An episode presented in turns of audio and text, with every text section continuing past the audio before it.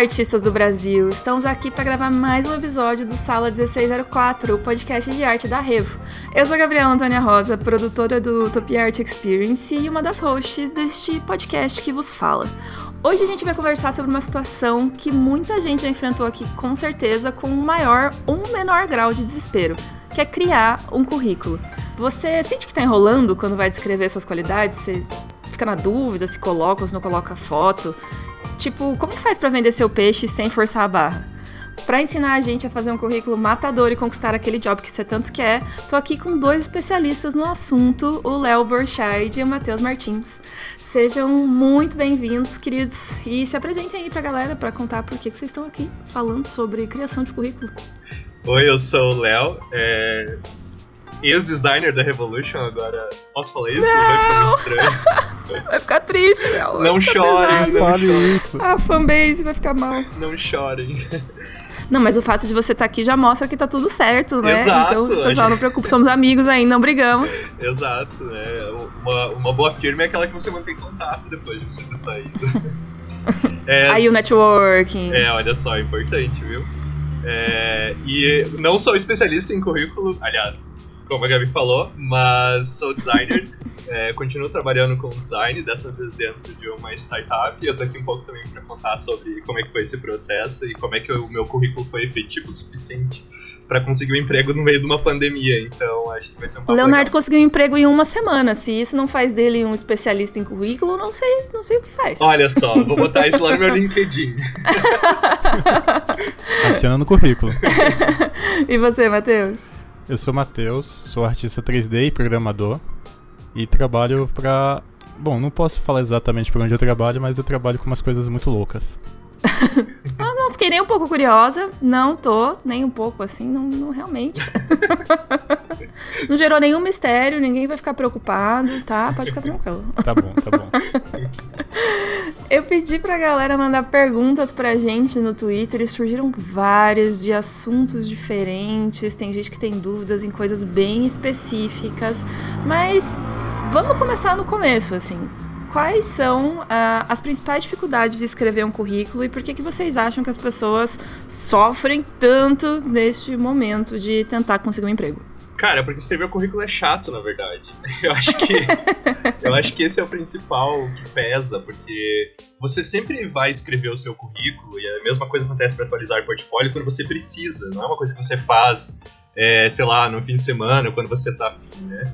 Então, Ai, acordei hoje, vou super atualizar o meu currículo. exato, não, não é assim que as coisas funcionam. Então você já vai com aquela ideia de que escrever um currículo é algo muito chato. E na verdade é trabalhoso, porque você tem que pensar sobre coisas do passado, você tem que estar atento a várias coisinhas.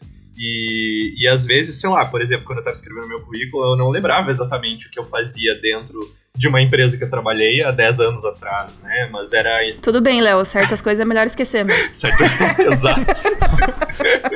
Nossa. Nossa, passou várias histórias na minha cabeça agora.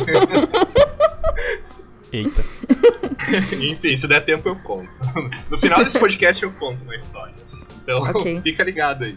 É, eu acho que, Então. que é isso, assim, é que, que eu acho que escrever um currículo é, é chato, mas é, pode seguir, pode ter algumas dicas que pode ajudar você a escrever um currículo de uma forma mais rápida e mais assertiva. Eu acho que o grande ponto é a visão que a gente tem em relação ao currículo, ao portfólio, sabe? Se a gente parar pra pensar, todo mundo hoje é especialista em mídias sociais, em redes sociais. Sabe postar no Facebook, no Instagram, no Twitter, no TikTok, que é uma beleza. A gente tem uma facilidade muito grande em criar conteúdo, às vezes até mostrar a, nossa própria personalidade através desse, desse tipo de conteúdo. Mas quando a gente olha pro currículo, a gente não enxerga ele como uma mídia de marketing que a gente consiga expor. A gente enxerga ele como um histórico que pode denunciar ou não as nossas fraquezas e também as nossas vantagens. E a gente acaba criando uma tonalidade um pouquinho mais séria e aí começa aquele temor de escrever um currículo, né? Nossa, total, já, já estive aí Mas superei isso aí uma vez, inclusive até consegui um emprego numa agência muito boa, porque fiz um currículo diferenciado lá e deu super certo. Me chamaram só por causa das besteiras que eu escrevi no currículo. Então fica aí, a dica não tenha medo de ousar, funciona. Só use na direção certa. Né? É, é, realmente, já vamos falar sobre isso. de currículo que são muito loucas. Ai, quero, quero, vou deixar pro final histórias engraçadas. Vou segurar aqui a audiência. Se você quer ouvir histórias engraçadas de currículo, ouça esse podcast até o fim. Qual é a principal dica que vocês podem dar para uma pessoa no que tem a ver com o conteúdo do currículo? O que, que é importante de fato estar no currículo de alguém? Isso varia da vaga que a pessoa está procurando ou existe assim uma, uma fórmula padrão que funciona para todos os tipos de emprego? Eu acho que independente da vaga do, da empresa, obviamente vai ter algumas nuances do conteúdo que cada empresa vai estar olhando, se é experiência, se é a parte mais acadêmica, por exemplo, se você for professor de faculdade, obviamente vai ser uma área mais acadêmica. E se for para um estúdio, vai ser obviamente as suas experiências e seu know-how, né, suas habilidades. Mas o currículo tem um ponto chave, ele tem que falar sobre você. É muito chato, principalmente para quem está olhando teu currículo, por exemplo, ah, entender as vagas que você estava, mas não saber quem é você. Não conseguir ver você naquele currículo, naquele papel ou PDF. E tipo uma ausência de personalidade, assim, só uma descrição de funções, sem conseguir tipo ver uma pessoa. Sim. Através Não daquele só currículo. A, a personalidade, mas também eu acho que o profissional, por exemplo, existem pessoas que colocam, ah, eu me formei em design gráfico. Ok. Uhum. Eu sei o que, que é o design gráfico, eu sei quais são as atribuições, mas eu quero saber quem é você como design gráfico. Quais são suas habilidades, o que, que você fez pelas empresas que você trabalhou antes. Me diga quem é você, não quem é a vaga que você. A, qual a vaga que você esteve antes ou aonde você formou. Uhum. Porque eu tenho que contratar um design gráfico. E vou ter vários, provavelmente, no, no banco de currículos. O que vai me diferenciar um design gráfico do outro não é somente a experiência. É como você mostra quem é você. E isso é bem legal. Às vezes a gente encontra pessoas por. Ah, eu gosto de, sei lá, Pokémon. E aí o, o contratante, né, o entrevistador ama Pokémon e vai te chamar só pra conversar sobre Pokémon. e já ganhou o job. Às vezes é por aí mesmo. Tipo isso. É, quando eu escrevi aquele texto sobre como. Peraí, deixa eu pegar o nome do texto aqui. Ah, importante. Léo escreveu um texto pro nosso site maravilhoso que você não conhece. Não sei porque você não conhece, mas vai lá no revspace.com.br. O título do seu texto, Leonardo, é Seis Passos para Transformar o Seu Currículo em um Big Mac. Exatamente. O que é um pouco louco, se você para pra pensar, assim como os trabalhos que o Matheus não quer nos revelar aqui, mas que deixa você curioso para saber que porra que tem a ver um currículo no Big Mac. Exato. É, quando eu tava escrevendo esse texto, na verdade, quem foi meu mentor nesse texto foi o próprio Matheus, e essa teoria do Big Mac misturando com currículos vem dele. É, e dizendo assim, com, agora com propriedade do que eu acho que mais mudou no meu currículo em relação ao currículo que eu fazia antes e o que eu faço agora depois das dicas do Matheus, e que estão todas nesse texto, então corre lá para ler, que acho que não vai dar tempo de abordar todas aqui no podcast. Vou deixar o link na descrição, pessoal. Se você está vendo no YouTube, só vai na descrição do vídeo para acessar o texto. Foi principalmente a parte da descrição do, da minha experiência dentro das empresas. Porque o que, que eu botava antes, que é o que todo mundo coloca? Ah, eu era responsável por uh, organizar o setor tal e eu fazia tal e tal coisa. E, tipo, não, não é isso que, que vende o teu peixe, como diz o, o Matheus, né? É, quais são as coisas. O Big Mac. Exato, que vende teu, o teu Big Mac. É outro comércio, comércio de hambúrguer. É, foi mal. Passei por um fish and chips ali. Hipsterizei o negócio já. É, é, o que, que foi que que você solucionou, ajudou a solucionar dentro dessa experiência que você teve, né?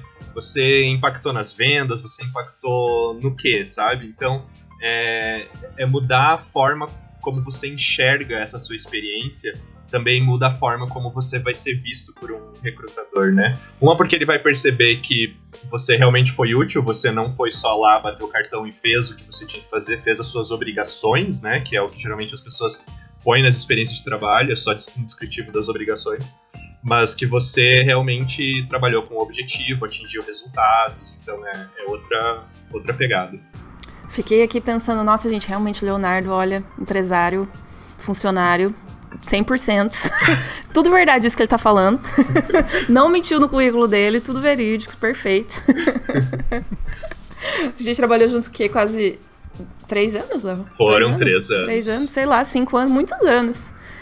Então, realmente fala aqui com propriedade que ele está certíssimo dessas afirmações que ele está fazendo. E esse texto realmente é muito bom. Leiam, porque eu, quando estava revisando o texto para a gente postar lá, fiquei, nossa, gente, se um dia eu precisar fazer um currículo, eu com certeza vou ler esse texto de novo. Achei maravilhoso. Vocês acham que. Uh, quais são os erros mais comuns que vocês encontram nos currículos que vocês veem geralmente? Assim, tipo, Uh, no, na Reva a gente tem que fazer o processo de contratação meio que periodicamente e tem algumas coisas que a gente olha direto no currículo assim que automaticamente já faz a gente descartar aquela pessoa. O que, que são essas coisas para vocês? O que, que vocês acham que é importante, tipo, a pessoa não fazer na hora de criar um currículo?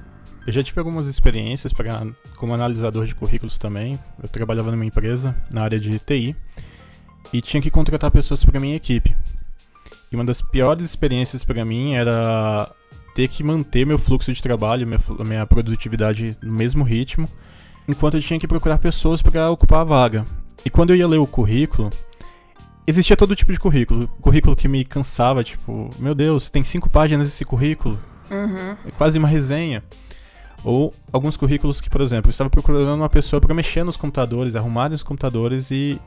Ah, eu sei dar palestras, eu sei fritar hambúrgueres. Tinha informações, assim, é, experiências que não tem nada a ver com a vaga. Uhum. E às vezes você tá querendo achar as pessoas rápido porque passar maior tempo conversando com essas pessoas, que eu acho que é a parte mais legal pro entrevistador é quando você chama uma pessoa, você vai conversar com ela. Sim. Você vai escutar as experiências, sabe? Só que você tem que passar por uma barreira que é as pessoas que não conseguem mostrar quem são ou colocam tantas informações que você fala, pô, essa pessoa é um designer? É um programador? ela faz tudo? O que, que ela faz, sabe? ou, ou, melhor, o que ela não faz? Uhum. Aí a gente fica meio perdido, assim. E é uma coisa que eu, eu gosto muito de comentar com as pessoas que eu acabo conversando sobre o currículo é. Não tem problema nenhum você ser programador, você ser designer, você é, ser um chefe de cozinha. Independente de quantas coisas diferentes você faça, é ok. Mas quando você vai, por exemplo, para uma vaga de design gráfico, uma vaga de programador, de artista 3D, é muito legal você dar ênfase nas tuas habilidades que são referentes para aquela área. É, você falar o que, que você tem de experiência, o que, que você tem de qualidade como modelador 3D, porque é isso que eu estou buscando, sabe? E às vezes a gente fica triste porque a gente fala, cara, esse cara é fantástico. Eu não sabia dele, eu já recebi o currículo dele, mas não tive essa percepção dessa pessoa simplesmente porque o currículo dele não me passou essa percepção. Uhum. Sabe? É super frustrante quando isso acontece. Da pessoa não conseguir é, colocar no papel as qualidades que ela tem de verdade, né? E acaba colocando coisas que não sempre, nem sempre são tão interessantes ou relevantes para a seleção de uma vaga específica, né? Eu acho que outra coisa que rola assim bastante é a pessoa ter sempre o mesmo currículo, independente da vaga para qual ela está se candidatando, assim. Sim. É, é óbvio que, né, a taxa de desemprego altíssimas no nosso país, as pessoas, muitas pessoas estão atirando para vários lados, assim. Mas muita gente da nossa área pesquisa trabalho em empresas específicas. E acho que o Léo pode comentar um pouco disso também, tipo, como você cria um currículo para uma vaga específica que você quer muito, assim, que surgiu para vocês, fala, putz, quero essa vaga, vou conseguir essa vaga.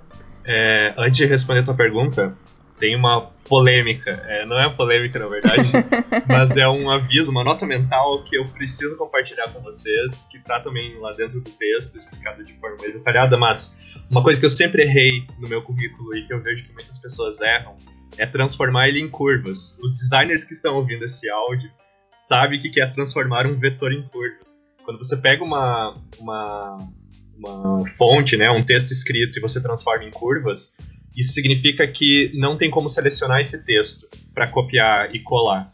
E também não dá para pesquisar dentro desse texto por qualquer ferramenta de busca, porque ele vira um vetor, né? Ele vira curvas, ele não é mais uma informação Sim. de texto. E isso faz com que seu currículo não seja encontrado caso alguém dê um Ctrl, um Ctrl F lá no e-mail para procurar alguma palavra específica, enfim. Eu acho que essa foi uma das um, dos principais é, das principais fichas que caíram, assim, nossa, agora essa expressão é muito velha, né? Ficha cair. é, é, os, os millennials aí vão, vão entender. É, é, quando eu tava conversando com o Matheus sobre o meu currículo, porque eu não fazia ideia de como é que funcionava o processo seletivo do outro lado, de como é que você pesquisava um currículo, né? Como é que os recrutadores pesquisavam os currículos. E, e faz todo sentido, né? Porque você, se você tem um currículo na sua frente, você quer pesquisar se essa pessoa, esse currículo que eu estou vendo, é, sabe, por exemplo, fazer modelagem 3D, ele vai dar um Ctrl F ali, ou dependendo da, da ferramenta que ele estiver usando é outro, e vai botar ali modelagem 3D. E se não achou dentro do currículo, talvez seu currículo já vai ser descartado ou passado para ver adiante, e, e, aí você perde, perdeu a sua chance de, de, de impressionar, né, de chamar atenção. Então acho Sim. que essa é uma dica bem, bem importante. Já vou até fazer um adendo aqui, porque, gente, eu geralmente seleciono currículos para vagas que têm a ver com as minhas atuações dentro da Revo, assim. Então, geralmente quando chegam coisas de uh, design e comunicação, eu dou selecionada, a primeira selecionada nos currículos. Agora você pense em receber 500, às vezes 600 currículos, que a gente já recebeu essa quantidade de currículos para uma vaga de social media, e ter que analisar todos eles, sabe? Eu acho que quando as pessoas estão escrevendo o currículo, uh, não todas, mas muitas têm em mente de que o recrutador vai ler o currículo inteiro, do começo ao fim, vai olhar todas as informações que você está colocando ali com muita calma, sabe? Vai passar meia hora em cima de tudo que você fez, analisando se você vai ou não vai ir para a próxima etapa da seleção. Quando, na verdade, quando você tem 600 currículos, e isso pode até ser pouco para um, um RH de uma empresa grande, assim, é, você tem que adotar critérios que vão agilizar a tua seleção, sabe? Você não pode passar meia hora olhando 600 currículos em minutos. Eu nem sei quantos milhões de dias isso vai dar, mas vai dar muito mais tempo do que você vai ter para executar essa tarefa. Então vão ter coisas tipo muito rápidas que você vai ter que é, utilizar para fazer uma seleção veloz, pelo menos desse primeiro grupo grande e digamos que passar um pente fino para poder tirar os melhores currículos dali. Então é só você imaginar, tipo, pensa, 600 pessoas fisicamente no mesmo lugar, se todas estiverem com uma calça preta, camisa branca e um, a mesma gravata, sabe? A primeira pessoa que aparecer ali com uma camiseta amarela vai se destacar de todo mundo, entendeu? E vai ser muito mais difícil você esquecer daquele candidato, seja ele bom ou ruim, mas tem certas características que são mais marcantes e fazem teu olho dar uma saltada, sabe? Porque toda vez que você abre um currículo, ele tá meio igual a todos os outros, assim, putz, o nosso olho automaticamente já não tá mais prestando tanta atenção como ele estava quando a gente começou, sabe? Então, coisas que vocês consigam fazer nos currículos de vocês para chamar atenção ajuda muito aí o pessoal que tem que fazer a seleção de currículos. É que nem aquele hot pocket de supermercado, né? Uhum. Matheus e suas analogias. Vai, Matheus, você é especialista em comida, em fast food? Não, sou viciado. Mas uma, uma coisa legal de se pensar, eu acho que quando você está fazendo currículo, só um adendo, é, pense na experiência que você quer que o entrevistador tenha quando ele está lendo teu currículo, sabe? Pense no, no tempo que ele vai despender, que ele vai gastar lendo seu currículo. Tente facilitar o trabalho dele. O trabalho dele é contratar, no caso, você. Então facilite esse trabalho para ele, olha, nossa, esse cara que me ajudou tanto, o currículo dele foi tão assertivo para mim, vou chamar ele ao menos para conversar com ele que o currículo é excelente, sabe? E aí você vai para a próxima etapa e eu se vira nos 30. é, mas por que, que você fez a comparação com Hot, com hot Rock? Eu não consigo falar, eu tenho dislexia. Hot Pockets. Dark Pockets. É porque, assim, geralmente você vai lá no mercado você tem aquele hambúrguer industrializado, que é uma coisa que eu vejo em alguns currículos, né? Você pega um, um layout na internet, um template. template pronto. Currículo, template, Google. E eu acho que até alguns textos de descrição. Olha, eu sou atencioso, eu sou perfeccionista, sabe? É o formato exato de um Hot Pocket. Não é um artesanal, digamos assim. Uhum, mas é uma caixinha pronta que se, algumas pessoas acabam usando para enviar para empresas, assim, desconsiderando coisas muito importantes, né? Sim. entendi. Agora entendi o paralelo, ficou claro. Principalmente se você trabalha na área criativa, né? Tipo, um Rocket Pocket é não, não, não. Eu prefiro um, um, artesanal. É, exatamente. Mas tem que, também tem que ter um meio termo aí, né? Porque você não pode cair no erro que o Léo falou antes, assim. Porque às vezes, quando a gente abre vaga para design, gente do céu. Eu sei que vocês querem fazer o layout perfeito, assim, as coisas maravilhosas e incríveis, mas cuidado com o tamanho dos arquivos também. Nossa. Meu HD não é tão grande assim. É impressionante. Tipo, é completamente diferente os currículos quando a gente abre a vaga para design do que para as outras áreas. Assim, vem uns arquivos enormes, tudo colorido, tudo com uns layouts diferenciados, assim. Às vezes vem os currículos na horizontal, eu fico tipo, caralho! Enfim, mas tome cuidado com, com muito design, talvez. eu particularmente eu observo o design como a embalagem. Ela uhum. faz, me faz querer comer. Sim. Mas o conteúdo é o que, sabe, é o sabor que a gente tem ali. Sim, Essa, claro. É nessa analogia mesmo, bem legal. É. Tô com fome já. tá chegando a hora da janta, a gente tá gravando de noite por causa disso. A gente vai ficar falando de comida e de currículo até o final aqui do, do episódio. Sim. É, mas respondendo a tua pergunta, Gabi, de. Ah, sobre foi... o, um currículo para uma vaga específica. Exato. É, hum. Como que tava a minha vida antes de eu conversar com o Matheus sobre currículos e aplicar todos esses passos de transformar meu currículo num Big Mac? Eu tinha aplicado meu currículo em um período de uma semana, sei lá, para umas 20 vagas. E algumas eu até hoje estou recebendo notificação de que eu não fui, não passei na primeira, no primeiro pente fino. É, e aí eu comecei a receber e-mails dizendo que, que eu não tinha sido aprovado para entrevista e tal. E eu já tava, tipo, muito triste. Daí foi aí que eu fui procurar o Matheus. Matheus, você me ajuda com o meu currículo? E, e aí que eu comecei a, a modificar a forma como eu estava fazendo o meu currículo. E eu tive uma, uma.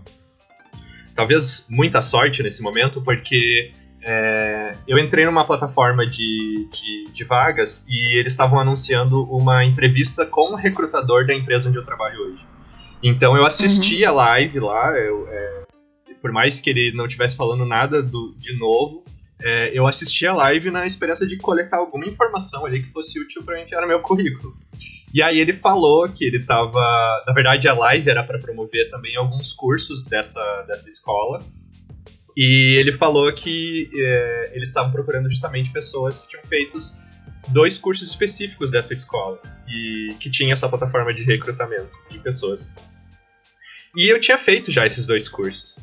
E daí que eu, me, eu saquei assim, nossa, é, tem um monte de gente que vai comprar os cursos para fazer, provavelmente para tentar a vaga, só que eu já fiz esses cursos. E se ele tá procurando pessoas que fizeram esses dois cursos, eu sei exatamente que tipo de pessoa que ele tá procurando porque eu aprendi aquelas coisas.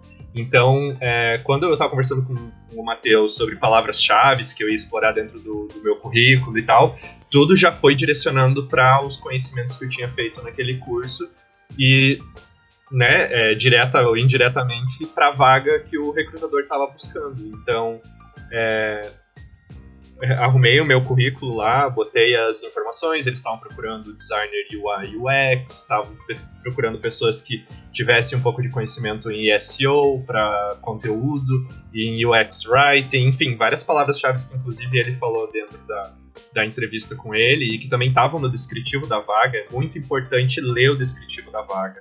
Não é só olhar lá, ah, eles precisam de designer, então apliquei, pronto. Né? É, sem ler que, que, que tipo de profissional de design eles estão procurando. E feito isso, eu adicionei o recrutador no LinkedIn também. É, mandei também um e-mail para ele, porque no final da, da palestra lá, ele, da live, ele tinha deixado o e-mail dele. Então, assim que acabou a live, eu já estava com o, com, com, com o e-mail já pronto para enviar, só faltava o currículo. já tinha escrito, já tinha escrito to, todo o e-mail redigido, só faltava o currículo. E daí eu corri, é, eu e o Matheus corremos durante um período de uma semana para é, refazer todo o, o, meu currículo, também atualizei o meu portfólio. É, aquela semana foi bem corrida, muito intensa. E disparei e na é, teve um feriado naquela semana. Não lembro que feriado que era. No feriado eu recebi, eu recebi uma, uma mensagem no WhatsApp do recrutador me convidando para fazer entrevista. Então, é, pô, eu apliquei para várias é, várias vagas que tinham em empresas diferentes e com certeza eu não passei por causa da forma como eu estava usando meu currículo. É, uhum. Porque eu acho que, que é bem isso que o Matheus falou. A gente muitas vezes sabe um monte sobre como fazer um vídeo para o YouTube, como postar uma foto no, no Instagram para uh, conseguir likes, mas a gente não se antena com a, o mesmo cuidado dentro do, do currículo, é, pensando em uma vaga, né? E, e, claro, eu sei que não é fácil nesse momento, é, para quem está ouvindo esse podcast no futuro, nós ainda estamos num período de pandemia, é, onde várias empresas estão fechando, não estão contratando, são, são poucos contra, uh, poucas contratações que estão rolando. Então, sim, é mais difícil você conseguir entrar numa empresa mesmo com um currículo é, bom. mas isso não quer dizer que, que não existam empresas que estão contratando, né? A gente sabe que, por exemplo, na área da construção civil, é, tem crescido, né, é, ao invés de diminuir é, o número de contratações. É, no caso, a empresa que eu estou hoje é uma startup de contratos, né, então, é, contratos digitais. Então, é, o produto deles é exatamente o que está bombando agora nesse período de quarentena, que é quando todas as empresas estão indo para trabalhar remoto, precisam fechar contrato, mas à distância, então a empresa está crescendo, está contratando gente. É, e é isso, né? É, talvez aumenta a tua chance de sucesso também de conseguir uma vaga quando você sabe qual é a empresa que você está querendo entrar e o que, que ela faz e como é que você se destaca nessa empresa. Ia falar exatamente isso, porque tem duas coisas interessantes nisso que você e o Matheus falaram. Uma é você entender exatamente por que, que a empresa está contratando alguém naquele setor, sabe? Em termos de marketing, a gente diria que é entender a dor do cliente. Um, quando as pessoas vão se vão trabalhar na Revo, e vou ficar sempre usando a Revo de exemplo aqui, porque né, é, o que eu conheço do mundo é a Escola Revolution, um, a gente valoriza muito as pessoas que vão trabalhar junto com a gente, um, porque são pessoas que vão estar com a gente todos os dias e provavelmente vão virar nossas amigas e vão ser muito próximas de tudo que a gente faz, sabe? Então, como elas são e a vibes e sabe, tem que dar uma liga ali boa. Mas é óbvio que a gente também procura é, excelentes profissionais. Mas eu tô dizendo isso porque é completamente diferente quando a gente vai pegar alguém para fazer um freela pra alguma coisa. Porque aí a gente só tá, tipo, muito interessado em é, a rapidez que a pessoa consegue fazer aquilo, a habilidade técnica que ela tem é, e valor, sabe? Para que quando a gente vai contratar um freela, é basicamente isso. Mas quando a gente vai contratar uma pessoa para ficar lá junto com a gente na escola, na produtora e, e ou sei lá, trabalhando na Utopia, a gente está muito preocupado também com o aspecto humano e não só profissional. E também todas as pessoas que, tipo, e aí entra no outro ponto, ou todas as pessoas que já conhecem a escola, ou conhecem o evento, ou conhecem a produtora, mesmo que elas não conhecessem antes da vaga, mas quando chegam para fazer a entrevista, já sabem o que, que a gente faz, já deram uma olhada no site, já viram como a gente se comporta nas redes sociais, isso faz muita, muita, muita, muita diferença. O Léo tá falando agora da experiência que ele teve para ser contratado na empresa que ele tá atualmente, mas quando ele foi entrar na Revo, ele ia tipo nas palestras que tinha na escola toda semana, ele conversava com a gente direto, ele me adicionou no meu, eu não sei se foi no Instagram, ou no Facebook ou nos dois lá, mas tipo Eu ele já começou a gerar gerar um contato com a Stalker. gente antes de existir a vaga, tanto que o namorado, que atualmente marido dele, foi contratado antes dele. Que ódio! E eu tinha comprado um curso. Foi contratado antes do Léo, e aí assim que a gente abriu a vaga de design, a gente chamou o Léo.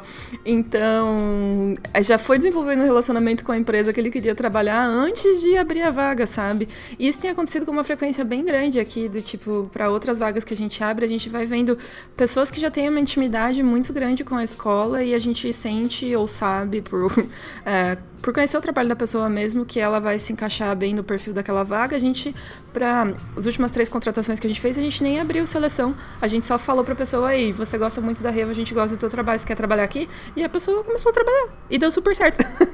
Sabe? Então tem muito isso de desenvolver um relacionamento com a empresa que você quer trabalhar, que eu acho que também é bem importante. O que, que você tem a dizer sobre isso, Matheus?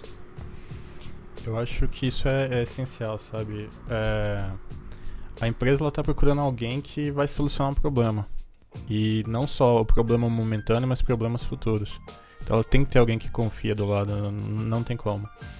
Uma coisa bem legal que você comentou, eu acho que isso é um networking, sabe? Você não tem que ter um, um conhecido dentro da empresa para tentar ter um relacionamento com a empresa Uhum. começa a procurar, começa a conversar com a empresa, começa a observar as vagas, vai para Facebook, vai para Instagram, alguém da empresa vai dar uma live, participa da live, tenta entender o ambiente que você vai trabalhar, não só para conseguir a vaga, mas para você também ter uma visão de que aquele ambiente, aquela vaga é algo que você realmente quer. Porque às vezes a gente fala, nossa, eu quero trabalhar no estúdio X, vai ser incrível quando eu chegar lá. Aí chega e fala, poxa, não era o que eu queria, sabe? Uhum. Não, é, não, não tem a visão do, do que eu esperava que era pra, pra mim. Uma idealização muito grande em cima do ambiente de trabalho, né? Sim, e às vezes tem outra empresa que tem exatamente o que você quer, mas você nem conhece porque você simplesmente não foi atrás. Eu acho que tentar se aproximar daquilo que você quer, da forma que você pode, é a melhor forma. E um detalhe, infelizmente não podendo falar aonde eu trabalho. oh, isso é muito chato, esses NDAs. Mas é. Uma coisa super legal que o Léo comentou na pandemia. Eu sei que tem muita gente que tá perdendo emprego, tá passando por vários momentos difíceis. Mas a empresa, enfim, que eu trabalho, ela tá numa conversa muito grande. Eu tenho acompanhado algumas reuniões. E um dos movimentos, eu acho que positivos que a pandemia trouxe, que eu até comentei muito com o Léo na época do currículo, que é a possibilidade de realocação, né? De você mudar de cidade, de país, de planeta, dependendo. Opa! É... Talvez eu queira trabalhar na sua empresa também. pra literalmente atender as vagas. Então, antigamente a gente tinha vagas que eram Brasília somente, São Paulo somente, né?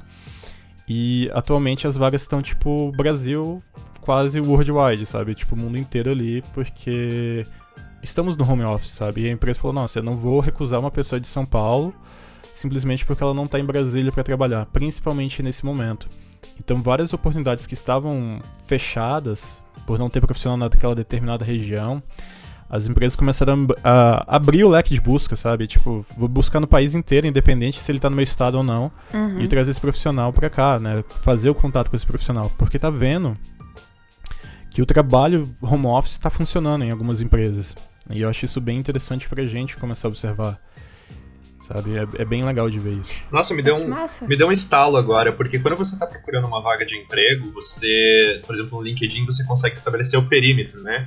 de, de busca, você determinar, ah, eu quero uma vaga, quero procurar vagas em Curitiba e arredores, né? É, quando uma vaga é anunciada para home office, ela é anunciada tipo a nível Brasil, então tem que procurar uma vaga Brasil. Então, hoje na empresa que eu trabalho, eles literalmente estão procurando a nível Brasil. Eles Caraca. pararam de gerenciar, eu quero só São Paulo. Uhum. Que como a gente trabalha para outros clientes também, esses clientes eram muito específicos. Eu preciso desse profissional em loco, né? Na, na empresa, enfim. E como a gente tem home office, os clientes falaram: não, tudo bem, você vai trabalhar de casa. Aí a gente começou a buscar profissionais de outros estados, de outros, até de outros países, né, da América Latina, para literalmente compor a equipe e ver. Obviamente a gente avisa: não, olha, caso a fim da pandemia a empresa opte por você estar em loco, você tem que se mudar para cá, vir para Brasília, vir para São Paulo, para onde vai ter a necessidade e trabalhar de lá. Mas assim, imagina uma pessoa que está sem emprego, está, sei lá, em Curitiba e precisa vir para Brasília, concorre uma vaga a Brasília. O, uhum. a, o alcance de vagas ampliou muito. Sim, com certeza. Você vai estar concorrendo com mais gente, mas grandes chances da empresa contratar um profissional melhor também, né? E aí é o motivo de ter um currículo melhor, né? Sim. Mais óbvio. bonitinho. Botar um molho especial. Vou já que você tocou nesse assunto, vou fazer essa pergunta então, antes de começar a fazer as perguntas que a galera mandou. Em termos de formatação e layout, quais dicas vocês dão, assim, tipo, de design para um currículo, para você não acabar caindo no template básico do Google e, sei lá, Times New Roman, fonte 12, sabe? Eu, basicamente, não ligo pra fonte, sendo uhum. bem sincero. Eu, obviamente. Ah, nem se quero... chegar um Comic Sans pra você. Sério, Nem se chegar uma Comic Sans. Eu vou rir um pouquinho, sabe? Mas o, uma coisa que eu tento, às vezes, quando eu vou ler um currículo, é me colocar no papel de quem tá procurando a vaga também. Uhum. Porque eu já passei por isso de estar tá procurando uma vaga várias vezes. E assim, eu sei como é difícil você se preparar para uma entrevista, você tá naquele nervosismo, Sim. você dispara o currículo para mil lugares. Mas o, o que eu acho interessante da formatação do currículo é colocar o que é relevante para a vaga, para mim, em primeiro, por exemplo. Se eu sou uma empresa que busca muito, preza muito pela experiência dos meus profissionais, coloca o seu histórico de trabalho primeiro. E coloca de uma forma que consiga entender quem é você, de quando a quando você trabalhou, porque é legal saber se você está fora do mercado, se você está dentro do mercado, se você estava trabalhando em outro projeto, sabe? Tem uma visão ali, um mapeamento de, da sua movimentação profissional é bem interessante pra gente. É, eu, eu como, como designer, é, existem duas abordagens no design, né? Uma delas é você querer florear muito no design e, e nesse momento é importante a gente pensar no conteúdo, né? Então, em ser funcional, que é um dos aspectos do, do design, que é a outra forma de você pensar o design. Não só como algo decorativo, mas como algo funcional.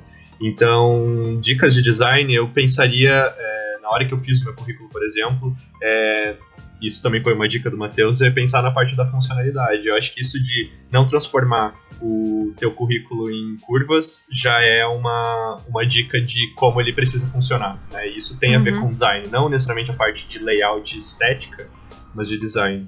Uma dica bem legal que o Matheus me falou, que eu lembro sobre layout em si, é a questão do cabeçalho do currículo.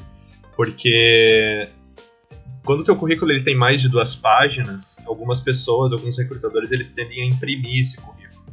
E às vezes o teu currículo vai para uma pilha de vários currículos. E se essa pilha vira e a segunda página do seu currículo não tem um cabeçalho que conversa, eu odeio esse termo, conversa com, com a primeira página do teu currículo, você simplesmente vai perder essa página, né? E se não for numerado, se for mais de duas páginas, também vai ficar complicado. Então, é, nessa parte de layout é importante você ter um cabeçalho pro, pro seu currículo, ainda que o segundo da segunda página, né, seja mais resumido, mas ele tem que remeter ao primeiro e tem que dizer lá, página 2.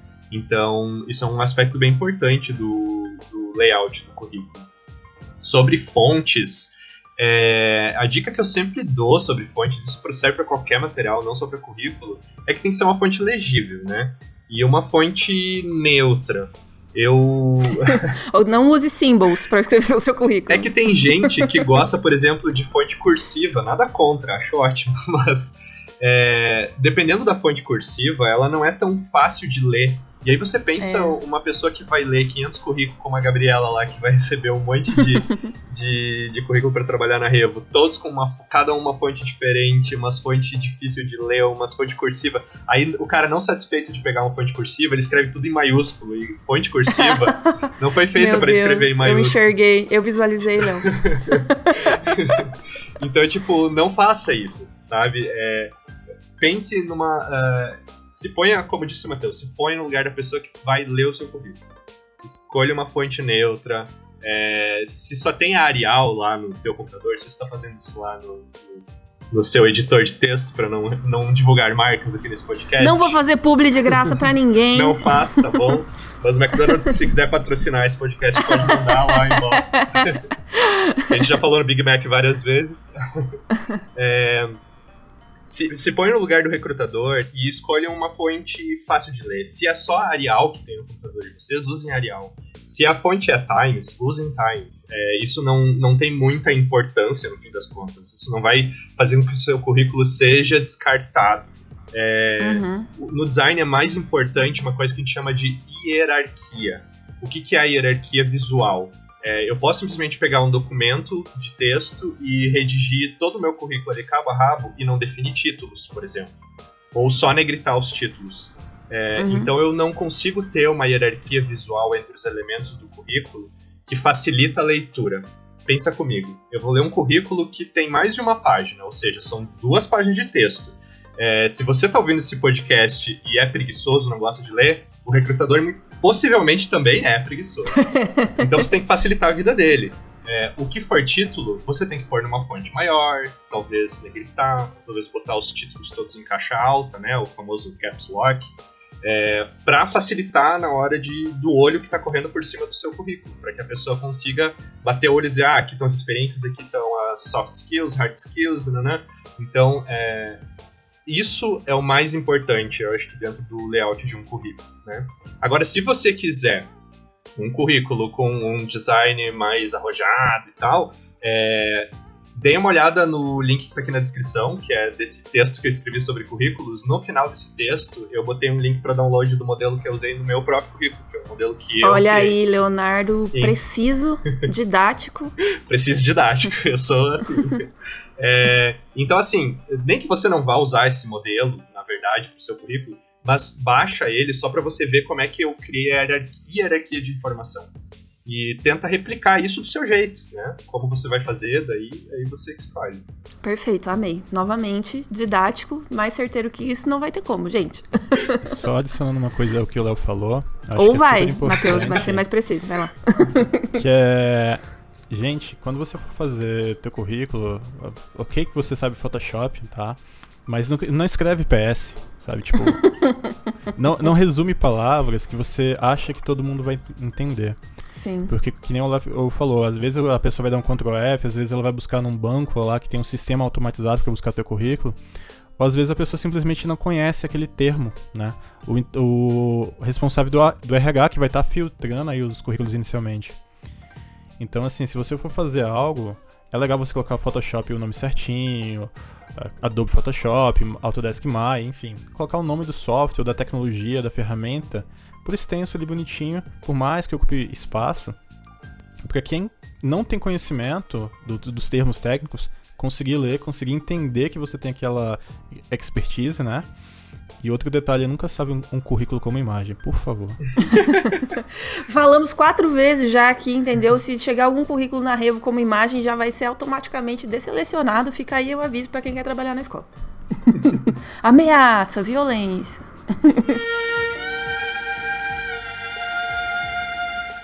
Vamos então passar para as perguntas que a galera mandou pra gente no Twitter. Se você não segue a gente por lá, já vou aproveitar aqui para fazer esse jabá, arroba Revolution Arts.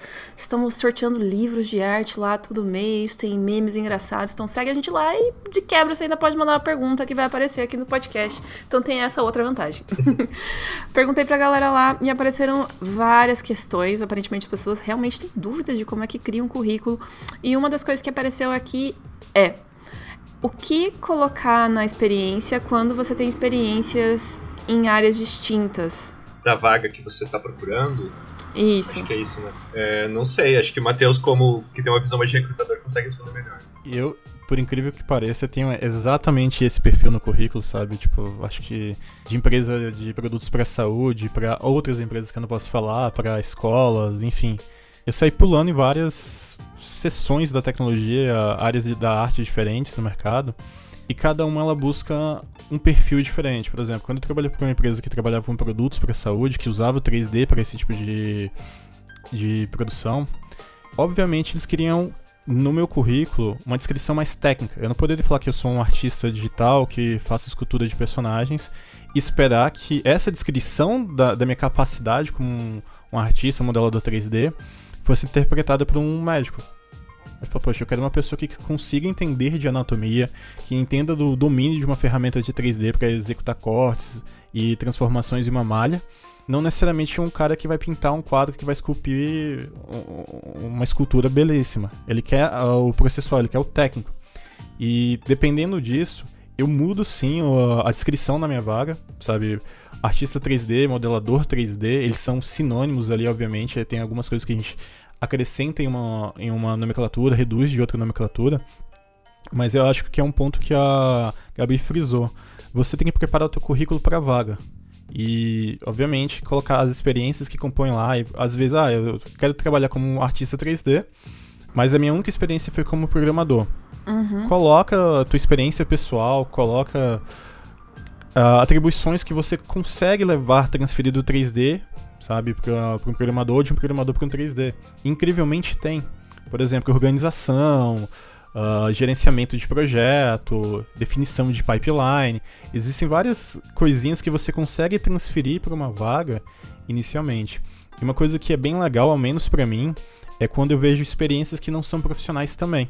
A pessoa coloca, ah, eu participei de um projeto, de um game jam, de uma startup, de um projeto social, que envolvia aquela tecnologia. Eu não, não cheguei a trabalhar, mas eu tive essa experiência. E ela coloca aquela experiência como algo ali no currículo para acrescentar. Aí eu acabo lendo e falo, acha, isso aqui é muito legal, é muito interessante, vou chamar ela para vaga para entender um pouquinho mais. Sim, eu acho que tem tudo a ver. É, eu tenho exemplo na minha vida pessoal que eu, eu, usei assim bastante. Quando eu era mais nova, eu achava que não ia servir pra porra nenhuma. Mas basicamente eu fiz meu ensino médio numa escola técnica. Acho que deve ter Cefetes em todo o Brasil aí, ou pelo menos em muitos estados. E eu fiz Cefet, né? Aqui no, no Paraná mudou de nome, hoje em dia se chama o TFPR. Mas eu fiz ensino médio técnico em mecânica. Então, aí, se você precisar de uma ajuda aí para consertar motores de toda a ordem, eu tenho o conhecimento necessário para fazer esse tipo de coisa. Aí na faculdade eu fiz letras e eu sempre ficava tipo, porra, meu, o que tem a ver? Nunca. Passei quatro anos estudando ensino médico, já é uma sofrência sem ser técnico. Aí eu tive que estudar física lá até o nível de segundo ano de engenharia. Não vou usar isso nada pra minha vida, esse inferno desse conhecimento aqui ocupando espaço no meu cérebro e não vai servir pra porra nenhuma. Enganada estava eu. Quando precisei é, mandar currículos e tal para fazer meu primeiro estágio, porque, né, estágio obrigatório da faculdade, todos já estivemos nesse lugar fiquei pensando, cara, como que eu vou falar pra pessoa que eu fiz um técnico em mecânica e não tem nada a ver? Putz, não tenho nada para botar no meu currículo.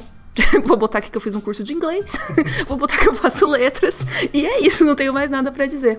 Mas uma das coisas que tava precisando para a vaga da agência que eu ia trabalhar era saber ter um conhecimento técnico de softwares. E assim, eu não tinha conhecimento técnico no software específico que eles estavam precisando, mas eu já mexi com softwares muito complicados de criação de máquina, basicamente. então eu botei lá, né? Falei, não, essa aí eu vou arriscar. Que software que eu já mexi, eu sei e tal. Eu botei lá que eu sabia mexer em vários softwares, quais eu sabia, tinha facilidade com esses aspectos técnicos e tal. Fui selecionada. 20 minutos depois que saí da entrevista, me ligaram e falaram, ó, oh, pode começar a trabalhar amanhã. E eu, tipo, yes! então eu acho que é bem isso que o Matheus falou. Tipo, às vezes você acha que a experiência que você tem numa área não tem nada a ver com outra área, mas sempre tem uma ponte, sabe? Sempre tem um elo de ligação entre as coisas que você aprendeu e que você pode usar para o que você quer fazer hoje. Sim, o importante é aquilo que você fez. Você direcionou o teu conhecimento para uma vaga que exigia uma coisa específica mais técnica e deu essa roupagem, vamos dizer assim. Você uhum, não foi só sim. lá e botou que você se formou no ensino técnico de. Uh, de até esqueci agora, engenharia. Né? é, mecânica. Mecânica. É, você direcionou, ah, eles precisavam de alguém que mexesse num software, então você botou que você já tinha experiência em trabalhar com softwares complexos, né? E isso, né, transformou em algo útil para vaga. Sim. Eu acho é. bem legal porque a sua experiência é o seu diferencial, sabe? Todo mundo praticamente faz o mesmo curso na faculdade. Né? O que, que você tem de diferente realmente a tua experiência. E um, um, outro detalhe que eu acho muito legal de comentar: nem toda empresa espera que o profissional esteja pronto para vaga. Vale lembrar isso, tá, gente? Isso é bem verdade. Tem, tem muita empresa que fala: Poxa, eu preciso de um profissional para fazer isso daqui. Eu tenho tempo para treinar esse profissional e, obviamente, ela vai despender tempo e ela quer ser certeira, ela quer acertar. Olha, esse profissional, ele não tem experiência no que eu quero, mas acho que vale a pena chamar pelo currículo dele, pelo que ele mostrou de experiência, esforço em outras colocações, sabe? Isso é muito uhum. legal. É, e às vezes a pessoa também demonstra um interesse muito grande pela vaga, né? Uh, inclusive, tem vários currículos que a gente recebe que a pessoa fala na lata, assim, ó, tipo, não sei fazer exatamente o que vocês estão precisando, mas tenho muito interesse em aprender, sabe? E isso a gente valoriza muito. Porque uma das coisas que a gente leva muito em consideração também na hora de selecionar alguém é o quanto a pessoa demonstra estar afim daquilo, sabe?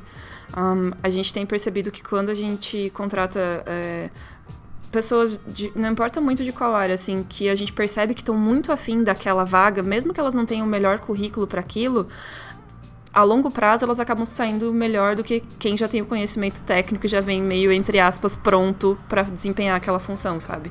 Então, dependendo do lugar que você está procurando, talvez eles também tenham essa mesma, esse modus operandi aí. e talvez funcione para você, assim, é, é uma vaga que não necessariamente tem experiência 100% naquilo, mas que você tem muita vontade de aprender e consegue deixar isso claro, sabe? Inclusive, acho que isso se encaixa na próxima pergunta que eu quero fazer para vocês, que é o que, que eu escrevo no meu currículo se eu não tenho nenhuma experiência profissional? Estou apenas começando, quero ali o meu primeiro emprego, talvez um estágio mais específico e, e não sei. eu acho que o, o principal é você é, saber que você quer aquela vaga específica. Porque se você não tem experiência e você não sabe nem para que, que vai servir aquela vaga, o que, que você vai fazer, fica difícil você direcionar o seu currículo. Mas é como o Matheus já falou, tipo, se você não tem experiência é, profissional, né, contratado, enfim, é, você ainda consegue mostrar algum tipo de experiência, seja um projeto pessoal ou, é, sei lá, um trabalho voluntário que você fez, isso também serve dentro do teu currículo, né? Então, é, se você não tem nenhuma dessas experiências, começou agora, comecei, nasci agora, quero trabalhar. É. o que eu tô fazendo aqui, eu só tenho seis anos. você. Eu acho que se fosse eu, no meu caso, né, nesse, nesse cenário, eu ia procurar, por exemplo, ah, eu quero trabalhar na Revolution com, com design. Então, o que, que eles estão precisando? O que, que a Revolution precisa de design? Ah, eles têm canais no YouTube, no Instagram, no Twitter, que tipo de coisas que eles postam que tem a ver com design. Ah, tem isso, isso e aquilo. Então eu vou pelo menos montar um, um case e vou, sei lá, não sei se cabe isso no currículo, Matheus, me corrija se eu estiver errado, mas é, é, eu acho que no currículo você pode botar mais nesse sentido de que você quer trabalhar com isso, que você quer muito, olha só o que eu fiz só para você, e, e, mostrar que você está disposto a aprender também. Eu sempre fui muito honesto no, nos meus currículos e também nas, nas entrevistas de emprego. Muitas vezes na entrevista eles perguntam: ah, você sabe fazer isso? Eu digo: olha, não sei fazer, mas eu sou uma pessoa super proativa, eu aprendo as coisas rápido, é, eu tenho certeza que eu vou dominar isso, sei lá, em uma semana, um mês, se for algo muito complexo. Então, é, não tem problema você dizer que não sabe, né, ou que você não tem essa experiência, mas você tá ali disposto a, a, a aprender é bem importante, né? É, todos os fotógrafos que um dia entram para trabalhar num cinema, por exemplo, e que não tem uma pessoa para indicar, né? Acabam trabalhando com fazer cafezinho, enrolar cabo elétrico, é, é, e é isso aí, sabe? Começar de baixo, aprendendo, é isso aí. Aí aos poucos você vai pegando, ah, como é que posiciona a câmera, posicionamento da luz, né, né? E aí você um dia, quem sabe, chega no, no posto que você queria, né? Então, acho que, não sei, se eu dei uma dica muito boa, Matheus, me corrige aí. eu acho que a dica foi excelente, Léo. Assim, a minha experiência diz basicamente que, ok, você não tem nenhuma experiência, né? Você não tem nenhum, não trabalhou antes, é brand new, né? Você está entrando agora na área. Uma coisa super legal de acho, de visualizar, de colocar na cabeça, é que a experiência, para mim como entrevistador, ela serve para me dizer aonde você esteve, o que, que você fez como profissional, quais são os resultados que você obteve. Quando você não tem experiência, não significa que você não tenha resultado, que você não tenha uh, nenhuma qualificação para estar tá ocupando aquela vaga. Porque as pessoas acho que tem que enxergar que não é, ah, ok, estou contratado, agora eu sou um programador, estou contratado, eu sou um animador, estou contratado, eu sou um desenhista. Não, você é desenhista sem ter a contratação, sabe? Você é um profissional sem necessariamente estar ocupando uma vaga.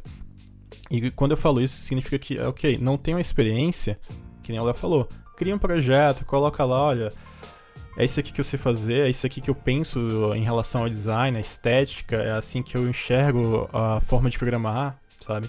Porque é isso aí que eu estou buscando, eu estou procurando saber o como, o quanto e como você pode resolver os problemas que a minha empresa tem, sabe? Uhum. Se você me deixar claro eh, em um projeto pessoal, olha, é assim que eu modelo, é assim que eu programo, é assim que eu desenho, essa aqui é a minha qualidade. E é assim que eu trabalho, principalmente porque quem não tem experiência é muito legal mostrar o teu processo, porque quando a gente trabalha numa empresa, geralmente a gente trabalha em equipe.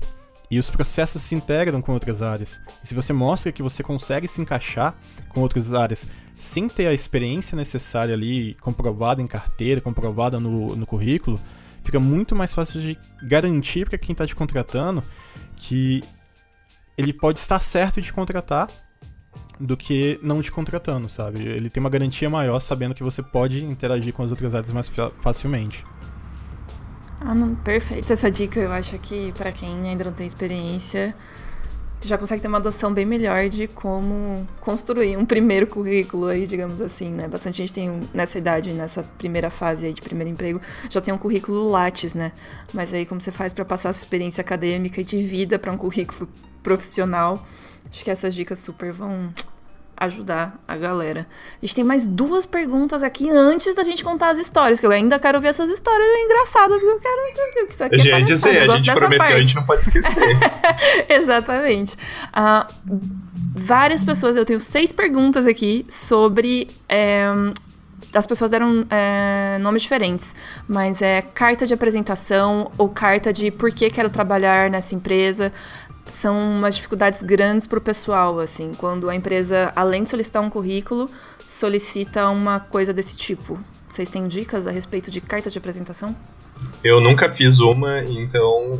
Espero nunca ter que fazer. Espero nunca ter que fazer. Não, mentira. Quem sabe um dia eu tenho que fazer. Mas o que eu faria seria pesquisar na internet algum modelo para tentar me basear em como escrever é, não sei, essa é a dica que eu tenho para hoje. Desculpa. então, dica, Google. De... a apresentação, eu tenho uma concepção bem, bem clara. Eu acho que ela entra no processo, na minha visão, antes do currículo. Porque uhum. o currículo geralmente tem um monte de detalhes, um monte de linhas. E uma carta de apresentação, não estou pedindo para você escrever uma carta que vai ser um discurso que vai ser falado para mil pessoas. Eu quero basicamente um, um e-mail curto ali, falando quem é você e por que você quer essa vaga. E basicamente, obviamente, o que que tem no teu, no teu perfil, no teu profissional, que vai me levar a baixar o teu currículo de 500 megas, né? Desgraça! As, as, duas páginas e te, te separar da pilha, sabe? O que que você tem ali para mostrar em uma conversa de elevador, um pitch ali, 10 segundozinhos ali, para falar, olha, esse sou eu, me contrata, sabe? Conversa comigo, para dois segundos a mais para falar comigo ali, uns 10 minutinhos, não sei. E é super legal você estudar a empresa, porque cada empresa ela tem uma linguagem diferente, ela tem valores diferentes, ela tem um raciocínio diferente, sabe? Tem empresas que são muito mais sérias, tem empresas que são muito mais jovens. Você não pode basicamente mandar para um banco tipo, e bro, eu quero trabalhar com vocês, mano. Vamos lá. e essa gerência aí, galera, manda para nós.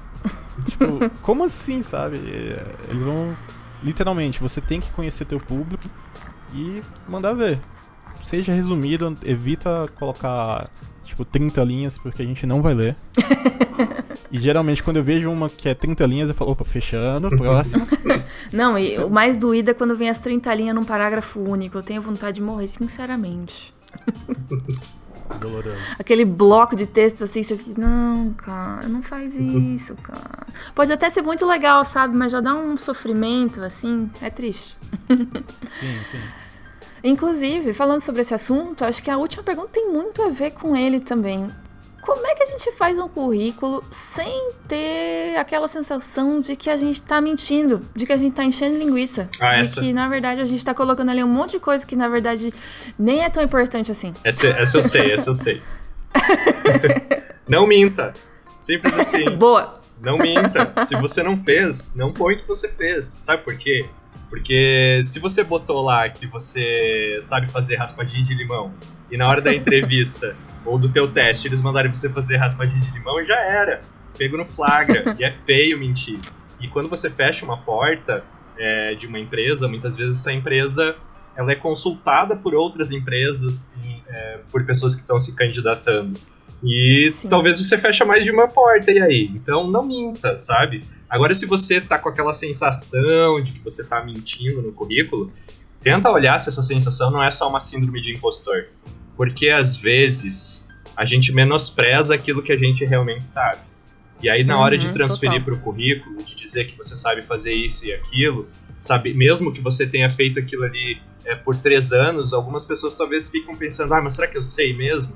Pô, se você, se uma empresa confiou em você para você resolver esse problema para ela durante, sei lá, um ano que seja, você sabe fazer aquilo, pô, sabe? Então, é, às vezes é uma questão de confiança, né, da, naquilo que você está escrevendo.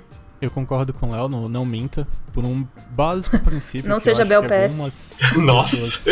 Não sabem, mas é uma realidade, existem blacklists no mercado. Principalmente no mercado que eu trabalho. Polêmica!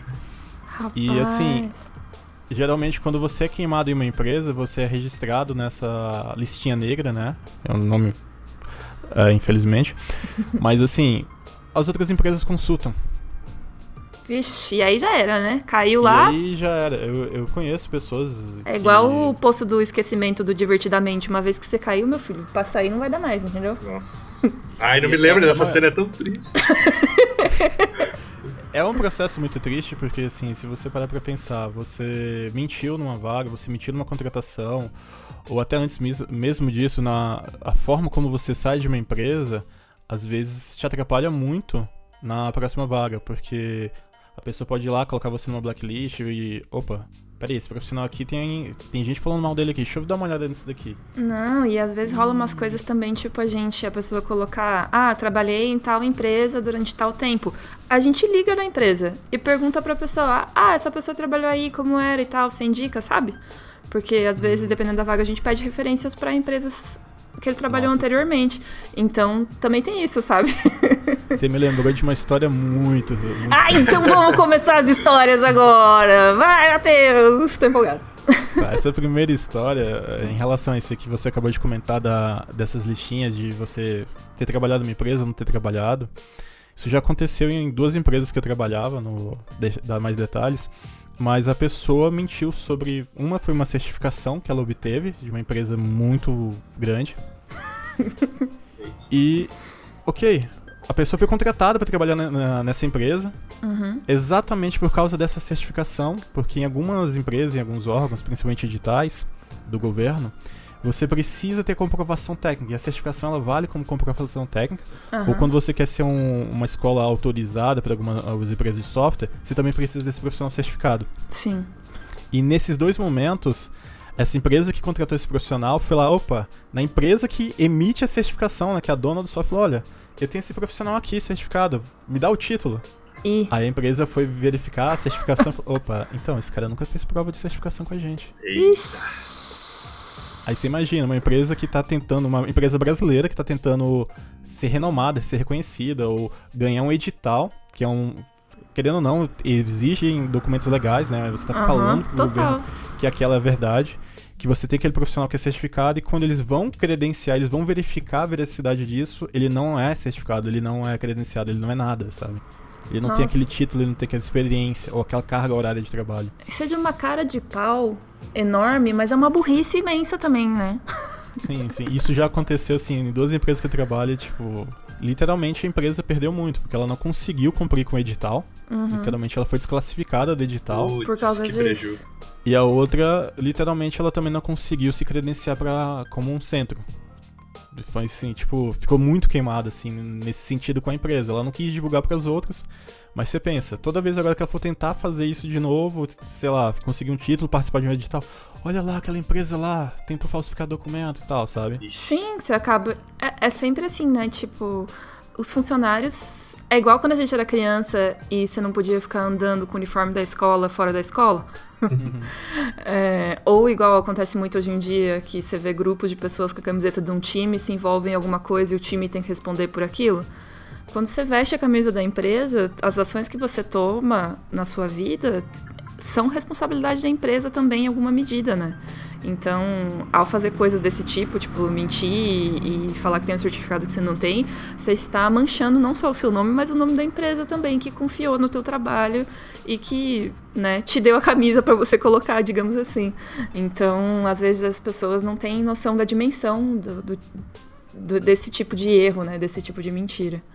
E me lembra até um outro ponto, para quem quer trabalhar internacionalmente, pensa em migrar para outro país, exigem, existem países né, que eles pedem uma comprovação de experiência de trabalho. E essa comprovação não é você falando na sua carteira de trabalho. É literalmente você indo naquele ex patrão seu, né, seu ex-chefe, ela fala, olha, você tem como assinar aqui falando que eu trabalhei aqui, uhum. em tais funções, com tal experiência, sabe? Imagina a forma como você saiu, ou se você mentiu, ou se você não tem aquela experiência, e aí é, vai pedir pra outra pessoa pra assinar, isso é muito ruim, sabe? Sim. Ser sincero, eu acho que vale muito a pena. Sim. Mais história, gente. Eu quero aqui os babados. Não, vamos lá. O terror, lá. o caos. Deixa eu lá passar primeiro.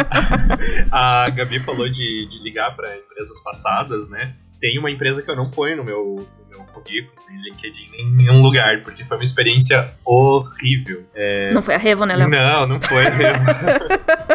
não é a da, da parede que você me falou outro dia, não, né? Da parede? É, que a gente tava comentando ontem. Não, não sei, não lembro de parede. Vai, aí, ó, essa aí tá na categoria de coisas que é melhor esquecer, Léo. Não, do drywall não, não. Passa, drywall passa, é outra história. Esse vai ficar para outro podcast. É, foi uma experiência horrível. É, era um trabalho remoto.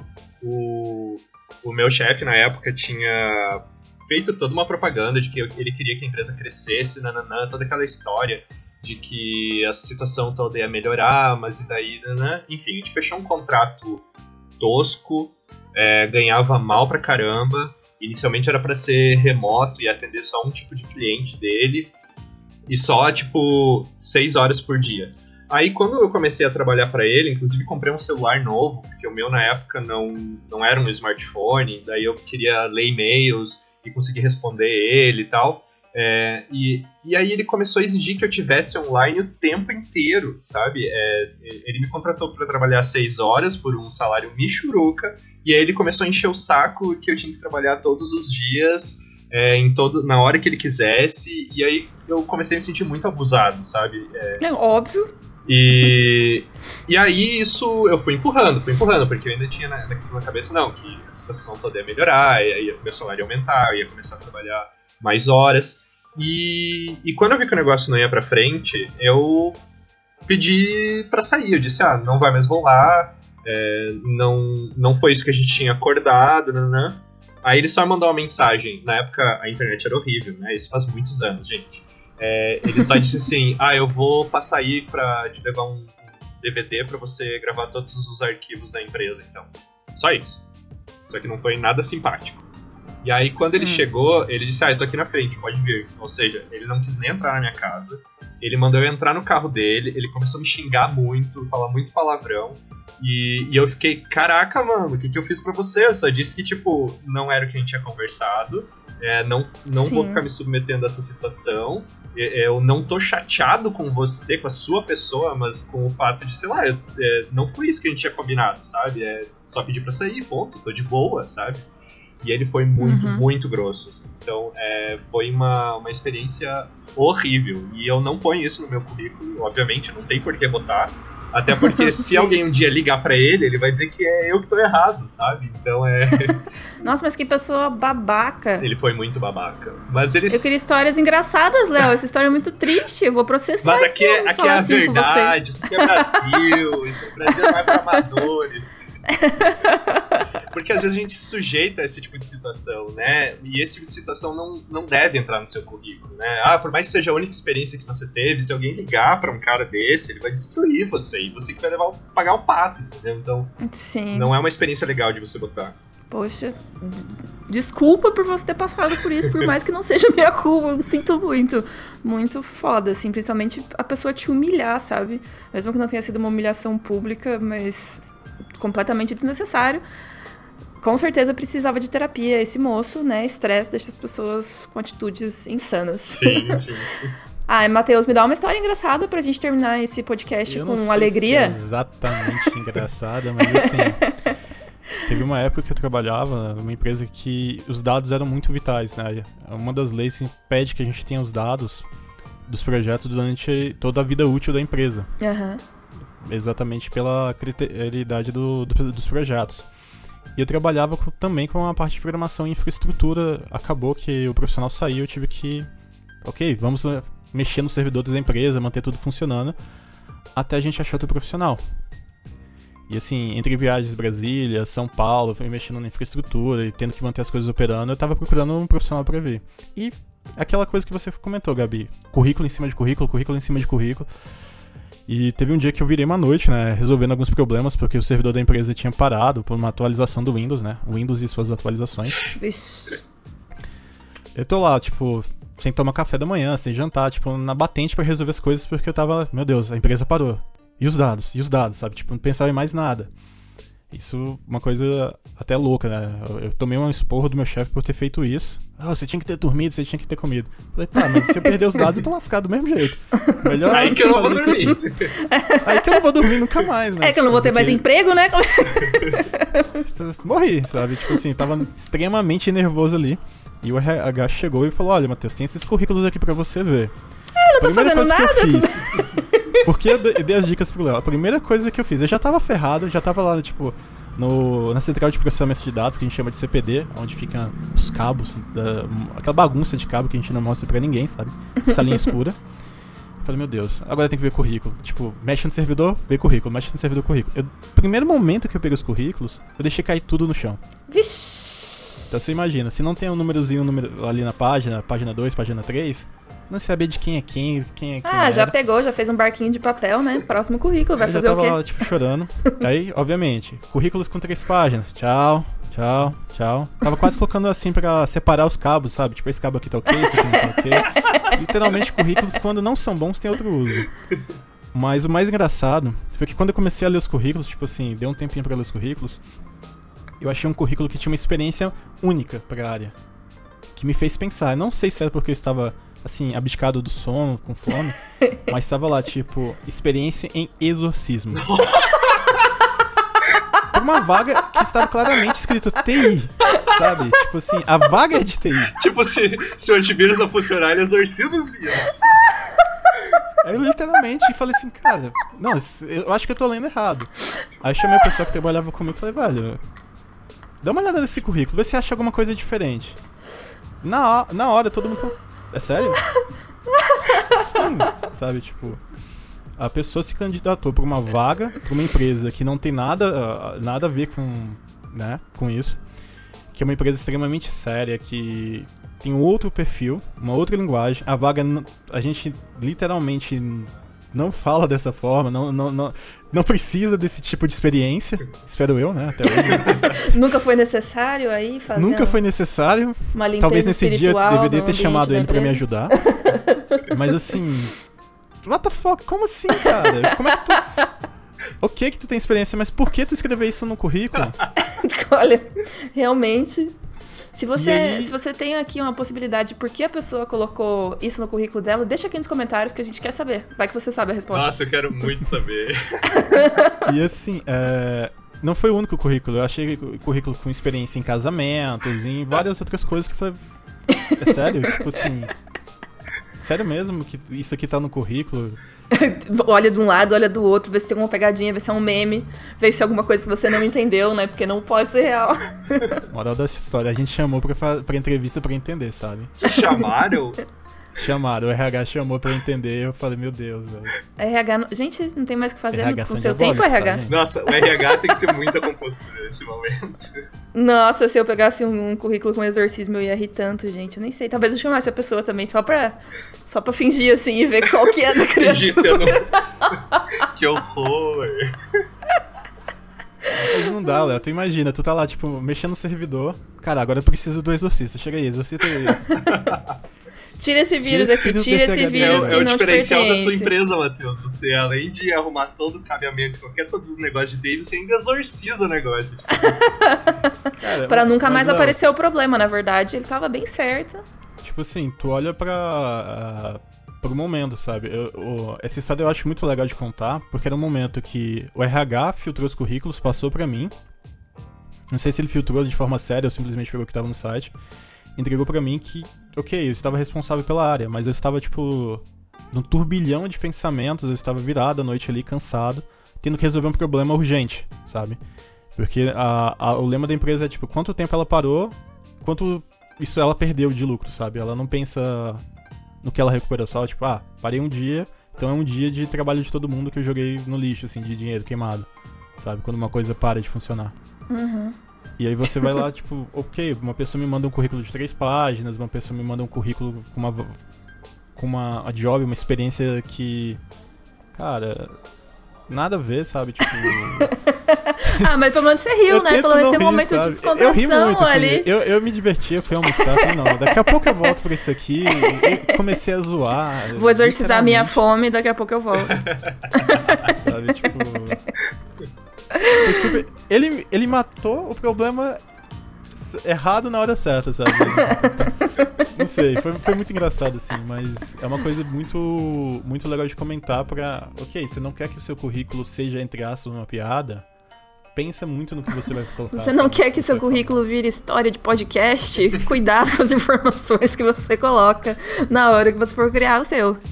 Acho que essa foi a melhor dica que a gente deu no podcast e encerramos assim, né, em grande estilo. Muito obrigada pela participação de vocês, gente. Acho que foi um episódio ótimo. Tenho certeza que vai ajudar muitas pessoas aí que estão com problemas na hora de criar seus próprios currículos. Com certeza, obrigado por chamar. Espero que não seja o último. É, contem sempre comigo Eu aí pra, pra falar com a galerinha da, da Revolution. É, obrigado. E eu agradeço muito pelo convite. Para mim foi uma experiência única, né? A primeira, na verdade. Olha só, pode botar no seu currículo, Deus. Podcaster. É? Colocar no currículo. então tá, pessoal, não deixa de dar like no vídeo e se inscrever no canal se você tá assistindo aqui no YouTube, beleza? A gente se vê de novo na semana que vem para mais um Sala 1604. Tchau. Tchau. Tchau.